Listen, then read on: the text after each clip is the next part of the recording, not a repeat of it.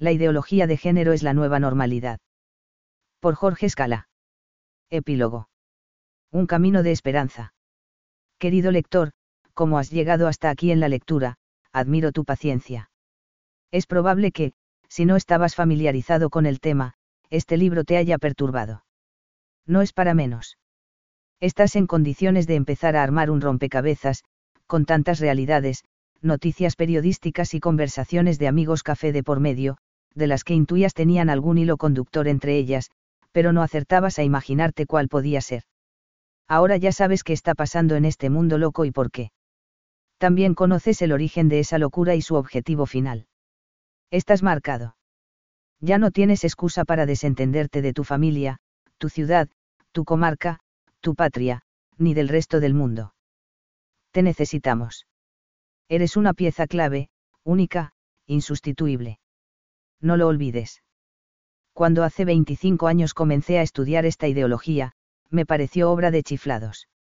Al exponer públicamente los resultados de esos estudios, mis interlocutores tuvieron la misma impresión, se trata de la exagerada extravagancia propia de mentes calenturientas, no puede prosperar. Sin embargo, esta década y media apenas que ha transcurrido desde entonces, ha mostrado un avance notable de la misma, en casi todo el mundo. Es cierto que ese desarrollo ha sido a costa de la libertad y la felicidad de muchas personas. Para toda ideología, libertad y felicidad son abstracciones inexistentes. Para los cultores del género también. Querido amigo, tu reacción no puede ser la de mis oyentes de hace 15 años. Tú puedes ver cosas que ellos no tenían a la vista. Te lo repito, estás marcado. Ya no puedes hacerte el distraído mirando para otro lado. Si lo hicieras no podrías conciliar el sueño. No imagines que está todo perdido. Muy por el contrario, no hay ninguna derrota a la vista. Depende de ti y de mí. Verás, cuando una persona se enferma, lo peor que le puede suceder es pensar que está sana. Lo mejor para ella es conocer su enfermedad, la terapia adecuada y aquello que no debe hacer, pues agravaría su dolencia. Hoy ha sido un día memorable para ti. Ya conoces la enfermedad que padece la sociedad en la que vives. Recién ahora estás en condiciones de aplicar los fármacos que pueden curarla ya puedes empezar, ¿qué o a quién esperas? Nunca lo olvides, estoy contigo. Al menos ya somos dos. Este trabajo es mi aporte a la causa, y tú, ¿qué vas a aportar? No me respondas, hazlo. Ah. Motivos de esperanza, hay muchos. La historia, como maestra de la vida, está plagada de razones que alientan nuestra esperanza. La humanidad ha conocido todo tipo de luces y de sombras pueblos feroces como los hititas, asirios, unos, germanos, vikingos, mongoles, sarracenos, turcos, etc., tuvieron su cuarto de hora de gloria. Sin embargo, hoy no son más que algunas páginas en los libros de historia. En los tiempos de las caídas de Roma y Constantinopla, se pensó que la cultura se acabaría, y, si bien trastabilló, nunca concluyó. A unos pueblos los han sucedido otros, las culturas decaen en civilizaciones y luego desaparecen. Pero vienen otras a suplantarlas. Y así ha sido siempre. ¿Acaso la ideología de género es más poderosa que la marxista o la nazi, y qué queda de estas, fuera de sus últimos estertores? El ser humano posee, en su naturaleza más íntima, esa ambivalencia que le permite siempre, resurgir de sus cenizas. Ahora también. Podría poner muchos ejemplos. Algunos bastan. Aquí van. A 1. Lech Walesa, el electricista que dirigió la revuelta de los astilleros Lenin, en Dansk, en su Polonia natal, que fue el principio del fin de la ideología marxista, al comienzo de su autobiografía, afirmó, en mis actividades, llegado el momento de actuar, felizmente me ha inspirado el instinto del hombre salido y a su vez padre de una familia numerosa. Por otra parte, esa fue siempre la tradición entre los míos, una retaíla de hijos, una vasta ramificación familiar. En este simple rasgo biológico reside tal vez un valor que me permite permanecer en pie pese a las vicisitudes del destino. 2. El mensaje es muy claro, de las familias basadas en los matrimonios, en especial las numerosas, saldrán los hombres, mujeres y varones, que volverán a poner las cosas en su sitio. Siempre es lo mismo, un poco de levadura que fermente toda la masa, hoy como ayer y mañana. A 2 Con su fina ironía, Jan Gitton hace una observación fundamental, que me exime de mayores comentarios, todos los siglos se dice que la Iglesia va a caer, y se mantiene. Es increíble. Y cada siglo se dice que no es como los siglos precedentes, que esta vez es la definitiva, y que la Iglesia no se salvará. Y se salva siempre. Ve aún en el siglo XX. El comunismo debía enterrarla. Todo el mundo lo decía. El materialismo era insuperable. Usted recordará que todo el mundo lo decía. Yo también esperaba lo peor, en Europa y en todas partes. ¿Qué pasó? La Iglesia enterró al comunismo. Y ya verá que lo mismo va a pasar con el liberalismo que se cree eterno. A los ojos humanos, nadie sensato pondría un centavo en las acciones del catolicismo. Hoy en día se dice, el consumo y el sexo barrerán a la Iglesia. Y bien, yo no lo creo. Una vez más ocurrirá algo, no sé qué. Le repito, es increíble. Toda esta historia es inverosímil. 3. A 3. En su último libro, Juan Pablo II desarrolla, entre otros, el problema del mal en el mundo. Cuenta el drama interior de los polacos que habían actuado en la resistencia contra el nazismo, por el hecho que a su caída, otro totalitarismo había ocupado su lugar.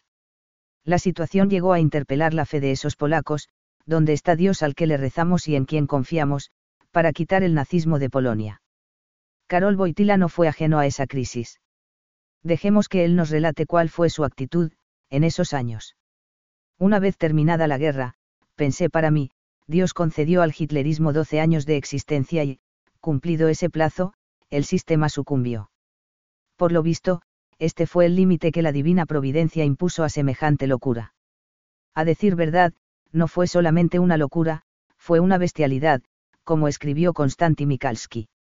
El hecho es que la divina providencia concedió solo aquellos doce años al desenfreno de aquel furor bestial.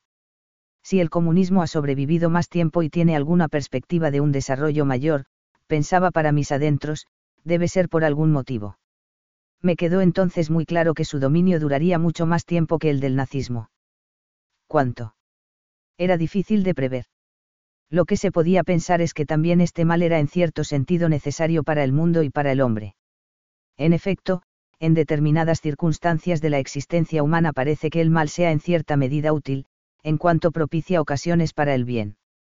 Me he detenido en destacar el límite impuesto al mal en la historia de Europa precisamente para mostrar que dicho límite es el bien. En todo caso, no se olvida fácilmente el mal que se ha experimentado directamente. Solo se puede perdonar. ¿Y qué significa perdonar sino recurrir al bien, que es mayor que cualquier mal? 4. Así reflexionaba Carol Boitila respecto del marxismo. Sabía que iba a durar más que el nazismo, y opuso una resistencia similar a la que tuvo con este, dejando de lado la lucha armada, para circunscribirse a la cuestión cultural. Él intuía acertadamente, que las ideologías no pueden resistir la verdad objeto de la inteligencia, ni el bien objeto de la voluntad. Y allí enfocó su lucha. Lo que no podía imaginar Boitila en esos años, es que poco más de cuatro décadas más tarde, él sería uno de los actores principales en la caída del sistema totalitario marxista. Colapsó sin derramamiento de sangre, como toda mentira que una vez descubierta, se deshace como una pompa de jabón. Sin embargo, su análisis no se queda aquí, y entronca directamente con el objeto de este trabajo, a este propósito, no se puede omitir la referencia a una cuestión más actual que nunca, y dolorosa. Después de la caída de los sistemas construidos sobre las ideologías del mal, cesaron de hecho en esos países las formas de exterminio apenas citadas. No obstante, se mantiene aún la destrucción legal de vidas humanas concebidas, antes de su nacimiento. Y en este caso se trata de un exterminio decidido incluso por parlamentos elegidos democráticamente, en los cuales se invoca el progreso civil de la sociedad y de la humanidad entera. Tampoco faltan otras formas graves de infringir la ley de Dios. Pienso, por ejemplo, en las fuertes presiones del Parlamento Europeo para que se reconozcan las uniones homosexuales como si fueran otra forma de familia, que tendría también derecho a la adopción. Se puede, más aún, se debe, plantear la cuestión sobre la presencia en este caso de otra ideología del mal, tal vez más insidiosa y celada, que intenta instrumentalizar incluso los derechos del hombre contra el hombre y contra la familia. 5. B. Como hemos leído al recorrer estas páginas, la de género es la actual ideología del mal, que se ha propuesto la destrucción del hombre y de la familia, no masacrándolos, sino intentando sustituirlos. Por eso es más insidiosa y sibilina. Así como las otras ideologías malignas desaparecieron, esta también sucumbirá. No sé cuándo ni cómo, pero tengo la certeza absoluta de que, más pronto que tarde, solo será otra página oscura de la historia humana. De esto estoy absolutamente convencido. Porque siempre fue así, tanto como que el sol siempre nace desde el oriente. La mentira no puede sostenerse por mucho tiempo. Siempre termina deshaciéndose repentinamente. Con tal convicción, para que ocuparse de un ídolo con pies de barro, que terminará cayendo y destrozándose por su propio peso. Muy sencillo, porque si bien el género desaparecerá de la faz de la Tierra, no da lo mismo que sea hoy o dentro de 20 años. Cuanto más se demore, mayor será el costo a pagar por la humanidad. Dicho de otro modo, si podemos adelantar los tiempos, muchos seres humanos con nombre y apellido, de carne y hueso, tendrán la oportunidad de ser felices. Si los tiempos se alargan, esa posibilidad empequeñece de modo dramático. No lo olvides, la felicidad de unas cuantas personas depende de tu respuesta y de la mía. No me dejes solo, te espero ya mismo. Manos a la obra. 1. La palabra género tiene diversas acepciones, varias son legítimas tela, lo que abarca diversas especies, etc.